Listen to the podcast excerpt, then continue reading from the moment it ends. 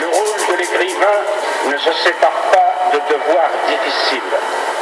Par définition, il ne peut se mettre aujourd'hui au service de ceux qui font l'histoire.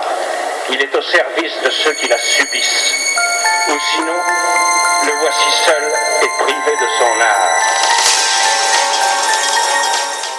Jean-Maurice de Montrémy, vous êtes à la tête de Alma Édition, Alma Éditeur, qui vient de publier, c'est son actualité euh, littéraire, euh, Les contes du whisky de Jean Ray et La cité de l'indicible peur, les deux premiers livres d'un programme éditorial de 11 volumes. Alors, comment, du point de vue de l'éditeur, se passe euh, ce, cette décision et puis cette euh, réalisation d'un programme éditorial de cette sorte? C'est une histoire de rencontre et d'amitié. Il se trouve que, historiquement, pour beaucoup de raisons, je suis un vieil ami d'un excellent journaliste de la radio française qui s'appelle François Angelier, que François Angelier, moi, on avait travaillé jadis à la radio et depuis, nous sommes restés très amis. Et il m'a dit, au moment où j'ai fondé la maison Alma avec une autre journaliste qui s'appelle Catherine Argan, il m'a dit, écoute, il faut le faire, les droits de Jean Ray sont libres, tu dois publier Jean Ray. Je ne connaissais pas Jean Ray, je ne connaissais que de nom, je savais qu'il avait écrit Malpertuis, je ne l'avais jamais lu, moi j'avais lu Bob Moran à la même époque et j'avais pas lu Jean. Ben, raison de plus, puisqu'Angelier m'y avait invité, de le lire. François Angelier me présente Arnaud Huftier, qui est le grand maître des études rayennes, comme on dit.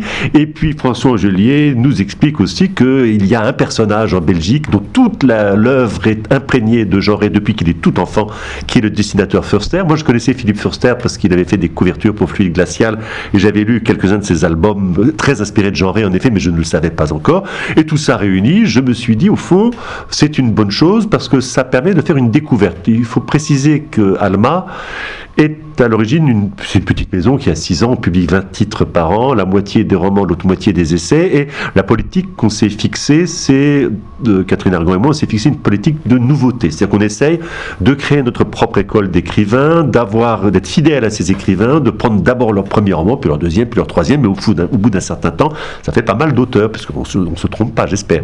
Et donc, en effet, comment une maison comme la nôtre, qui dans les essais comme dans le roman veut faire de la nouveauté, peut faire ce qui semblerait être une simple réimpression ou réédition. Ben justement, ce que proposait Arnaud Huftier, François Angelier et de son côté Philippe Förster, c'était non pas de se contenter de faire du reprint, hein, comme on dit maintenant, c'était vraiment de recréer, de faire une œuvre novatrice, c'est-à-dire qu'on a genré dans sa fraîcheur, on a genré tel qu'il a écrit, on a genré tel qu'il est vivant, et même pour les couvertures, on n'allait pas reprendre les anciennes couvertures, euh, très belles d'ailleurs, de Marabout, puis après euh, des éditions Néo, et ben on allait aussi faire quelque chose de contemporain, pour de telle sorte que ce ne soit pas un retour nostalgique à genrer, un peu manière, genre, nostalgie, ça va être de la création, et donc je pense que c'est ce qu'on fait. Donc d'une certaine manière, nous avons maintenu notre cap qui est de ne pas faire de la nostalgie et des reprints, mais de toujours inventer et innover. D'autant plus que dans cette édition, il y aura des inédits, donc c'est très bien, ça garde, je puis dire, une certaine fraîcheur.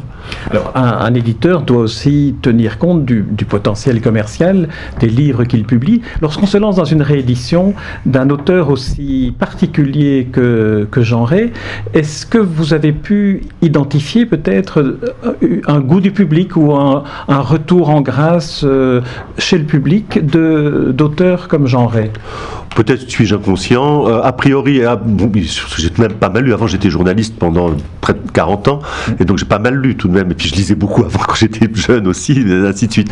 Donc a priori, l'univers de genre, et même si je ne l'avais pas lu, j'identifiais à peu près d'où ça venait, ce que c'était, Marabout, etc. Donc d'abord, je pense que le goût personnel est très important. À partir du moment où j'étais curieux de, livre, de lire cette œuvre, à partir du moment où j'étais curieux, comme pour les nouveaux romans qu'on publie actuellement, à partir du moment où ça nous plaît, à Catherine Argan et à moi, à partir du moment où ça nous plaît, on pense que ça va plaire à d'autres gens. C'est peut-être extrêmement prétentieux. Alors, hélas, mais peut-être qu'on nous le reprochera. Il n'y a pas eu d'études de marché, il n'y a pas eu de sondage, il n'y a pas eu de recherche. Après, c'est un calcul assez simple.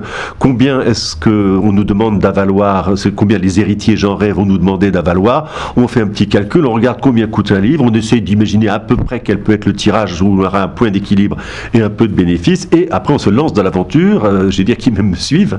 Et c'est comme ça qu'on l'a fait. C'est la même, la même chose pour les premiers romans, la même chose pour les essais qui nous intéressent. Si ça ne nous passionne pas, on n'a aucune raison de le faire. Et si ça nous passionne, eh ben, on se donne de bonnes raisons de le faire, on en trouve toujours.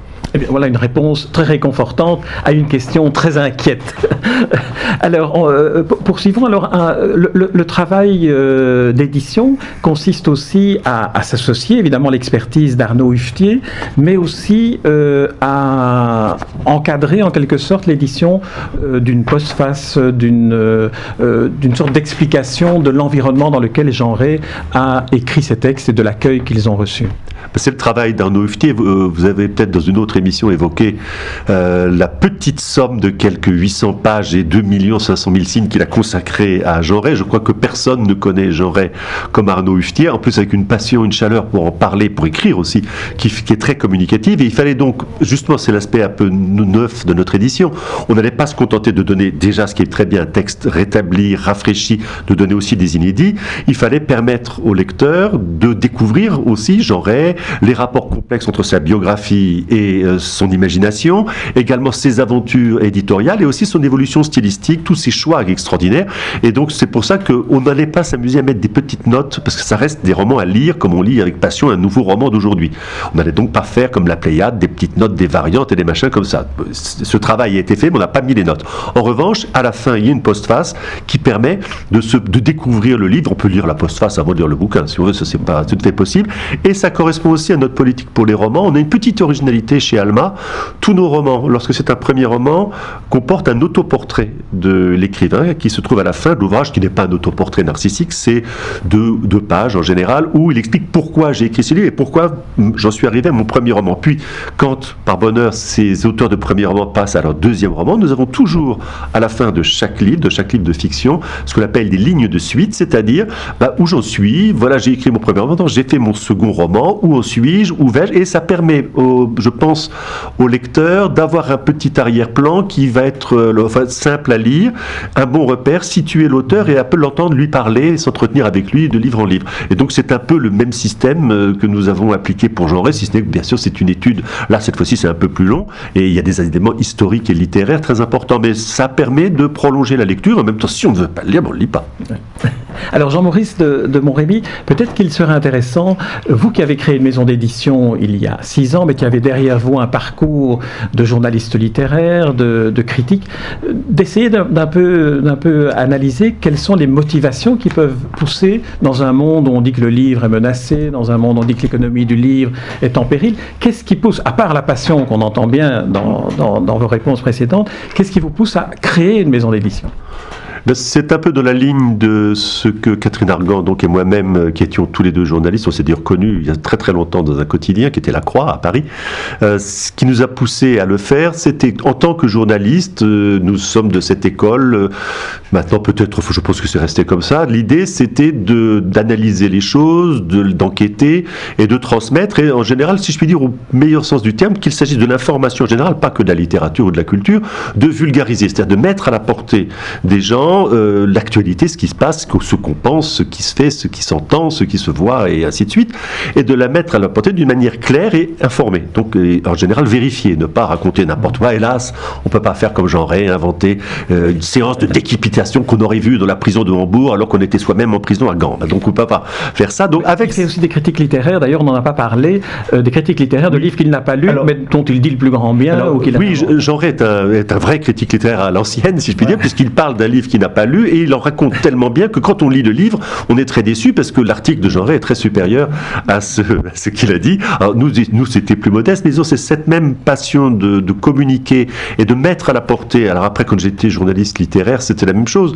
Je lisais beaucoup, j'avais envie que les gens apprécient, découvrent, avancent et donc et aussi euh, d'une certaine manière aider les auteurs, dans, dans leur œuvre, qu'ils puissent trouver un public, qu'ils puissent euh, savoir un peu où aller. C'est très important pour un auteur d'avoir un écho. Donc au bout de donc près de 40 ans de journalisme, j'ai commencé assez tôt. Au bout de près de 40 ans de journalisme, je me suis dit, mais enfin, il y a un moment où on en a assez. D'une certaine manière, je commençais à voir que j'écrivais toujours les mêmes. Bon, j'écrivais pas toujours les mêmes articles, mais il y, a, trois méthodes pour commencer un entretien, il y a trois méthodes pour commencer une enquête, et il y a trois méthodes pour écrire une critique de, littéraire. Et au bout d'un certain temps, quand on écrit près de 150 ou 200 articles par an, eh ben, on se répète un peu, même si on ne parle pas des mêmes choses, etc. Et donc, il y a un moment où je me suis dit, puisque puisque l'occasion s'en présentait, ben, on va maintenant euh, non plus rendre service aux auteurs en parlant d'eux, mais en les publiant et en essayant de publier des gens euh, qui méritent qu'on les transmette. Donc c'est tout à fait dans la ligne du journalisme, mais aussi parce que d'une certaine façon, mais c'est tout un, effet de l'âge, le journalisme paraissait de plus en plus monotone par les injonctions des directions, des directions de la rédaction, des annonceurs ou des, du gens du marketing. On finissait par faire le journal que voulaient lire justement les gens qui faisaient des études de terrain, de marché, de maquettes, de trucs, de choses, de taille, de caractère, d'image, et ainsi de suite. Et on ne faisait plus, il y avait une sorte de lecteur défini par un panel idéal qui n'a jamais existé, qui à mon avis n'existe pas. Et donc on n'avait plus aucune liberté, plus aucune originalité. Il fallait parler des mêmes livres que les autres, parce que si on parlait pas des mêmes livres que les autres, on n'était plus des journalistes. Fallait donc que tout le monde parle du même livre au même moment. Bref, on arrive à résister, mais bref, il y en avait marre. Mieux vaut faire ses propres livres, puisque eh ben, je ne fais pas les mêmes livres que les autres. C'est ça qui est original. Ah non, tout à fait. Non, c'est vraiment euh, réconfortant, revigorant de, vous entendre parler d'édition comme, comme vous en parlez. Alors vous disiez que on va parler de, de, la fiction, on va parler des romans, pas des essais. On, vous disiez que le, vous aviez créé finalement une famille d'écrivains. Euh, quels sont les, les caractères de, cette famille C'est une famille turbulente C'est une famille originale ben, La famille est en train de s'étendre. On avait comme la première année, donc il y a six ans, nous avons publié trois premiers romans. Alors ces trois premiers romans ont fait des enfants, puis souvent les romanciers sont arrivés à leur deuxième, leur troisième, leur quatrième, puis comme chaque année on publie de deux à trois premiers romans, ben, au bout de six ans, vous voyez, on a déjà une douzaine d'auteurs qui continuent. Souvent ces auteurs se connaissent entre eux. Disons que l'inspiration, si Pierre nous est venue, un peu, c'est un peu de la copie, non pas comme les éditions de minuit, il l'institution littéraire n'est plus la même, il n'y a pas de nouvelle école littéraire du point de vue doctrinaire comme était le nouveau roman, mais ce qui caractérisait les éditions de minuit, ce qui les caractérise encore, c'était la grande complicité entre les auteurs et les éditeurs, Jérôme Lindon et sa fille Irène, et le fait que c'était une certaine famille où tous les auteurs, même s'ils étaient très différents, avaient une certaine solidarité, et leur éditeur était vraiment euh, avec l'idée de les publier, de les aider à avancer, de soutenir leur œuvre, et pas de les imprimer uniquement pour leur faire plaisir de les imprimer, ni l'inverse, de les laisser tomber quand par hasard ça marchait pas. Et on est un peu parti de cette expérience parce que pour nous, les éditions de minuit étaient euh, quelque chose d'important de neuf dans l'édition, justement parce que c'était à taille humaine, avec ce relationnel très fort entre ces écrivains. Si on regarde les éditions de minuit, vous avez des, jeunes écrivains nouveaux qui arrivent, mais qui ont lu, euh, qui ont lu Claude Simon, qui ont lu Marguerite Duras. Quelquefois, certains les ont connus, ils ne sont pas morts depuis si longtemps, ces écrivains. Et je trouve que, bon, on a, s'y prend beaucoup plus tard que Jérôme Lindon, mais euh, je trouve que ce serait un peu notre idée. Et c'est ce qui se passe, notamment grâce à Facebook, à Internet, et puis à des festivals ou des salons les auteurs se rencontrent, ils aiment bien se rencontrer quand ils peuvent, ils correspondent souvent entre eux, euh, donc ils ne se connaissaient pas avant d'être chez le même éditeur. Et quand on le peut, et quand on arrive à bien s'organiser, on essaye de les réunir une fois par an à Paris dans une espèce de fête des auteurs où ils rencontrent aussi les traducteurs, les éditeurs, enfin les éditeurs, les assistants d'édition, les correcteurs, et bref, tous ceux qui font le livre, les auteurs comme les autres, se rencontrent, une petite fête de famille. Pour l'instant, c'est possible parce qu'on n'est pas Gallimard. Hein. Ben, on pourrait peut-être souhaiter, presque souhaiter que vous ne deveniez pas je n'aurai pas le temps. Alors, euh, Jean-Maurice de Montrémy, peut-être encore un mot sur les, sur les essais. Quelle est la ligne éditoriale et la, la ligne de conduite que vous adoptez pour euh, choisir tel ou tel essai à publier? Donc, pour le roman, c'est littérature française nouvelle. Pour les essais, c'est toujours l'idée de se mettre au service de choses nouvelles. Une nouvelle fois, euh, si c'était faire des documents ou des livres d'histoire exactement comme ceux que publient de très bons éditeurs et qui le font très bien, mettons des biographies historiques ou des documents politiques ou des choses Bon, ça, beaucoup de gens le font et le font très bien. En revanche, dans les sciences humaines actuellement, en France comme à l'étranger, cette fois-ci on est ouvert aux traductions et aux étrangers, il y a, je pense, une certaine euh, volonté de, de connexion entre les diverses sciences humaines. C'est-à-dire que les historiens ne font pas que de l'histoire, c'est vraiment ceux qui en font le moins, si je puis dire, les historiens, puisqu'ils font aussi de l'économie, ils font de l'anthropologie, ils s'intéressent à la culture, ils s'intéressent aux idées, ils s'intéressent même à la religion, à la fois dans son contenu et dans sa transmission. Et bref, les historiens sont un notre centre de gravité, parce qu'autour d'eux, on trouve aussi des philosophes qui s'intéressent à l'histoire, on va trouver des anthropologues qui s'intéressent à l'économie, mais aussi à aux religions et aussi aux traditions, et on va trouver bien sûr également des théoriciens, de, des historiens plutôt du droit ou des juristes, euh, qui nécessairement, notamment, on a publié des ouvrages sur l'histoire intellectuelle européenne depuis la Seconde Guerre mondiale, on va publier un ouvrage original sur le, les fondements du droit des animaux, c'est comment est-ce que dans une société civile on peut donner des droits aux animaux, tous ces gens-là brassent beaucoup de matière. Pour parler du droit des animaux, il faut aussi s'intéresser à l'histoire de la pensée, il faut s'intéresser à la sociologie, aux problèmes du monde industriel et global dans lequel on vit.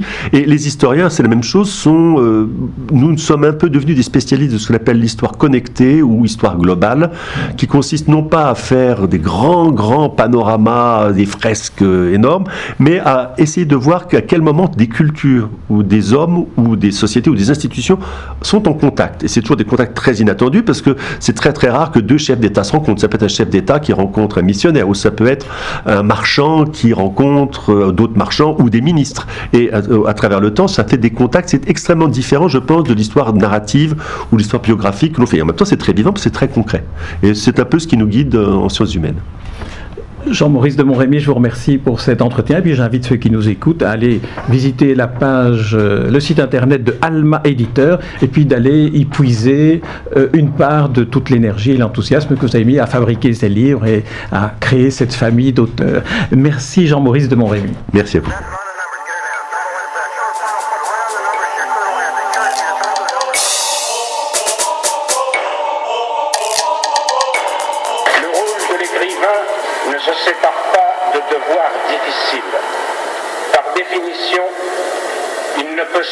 Aujourd'hui au service de ceux qui font l'histoire. Il est au service de ceux qui la subissent. Ou sinon, le voici seul et privé de son art.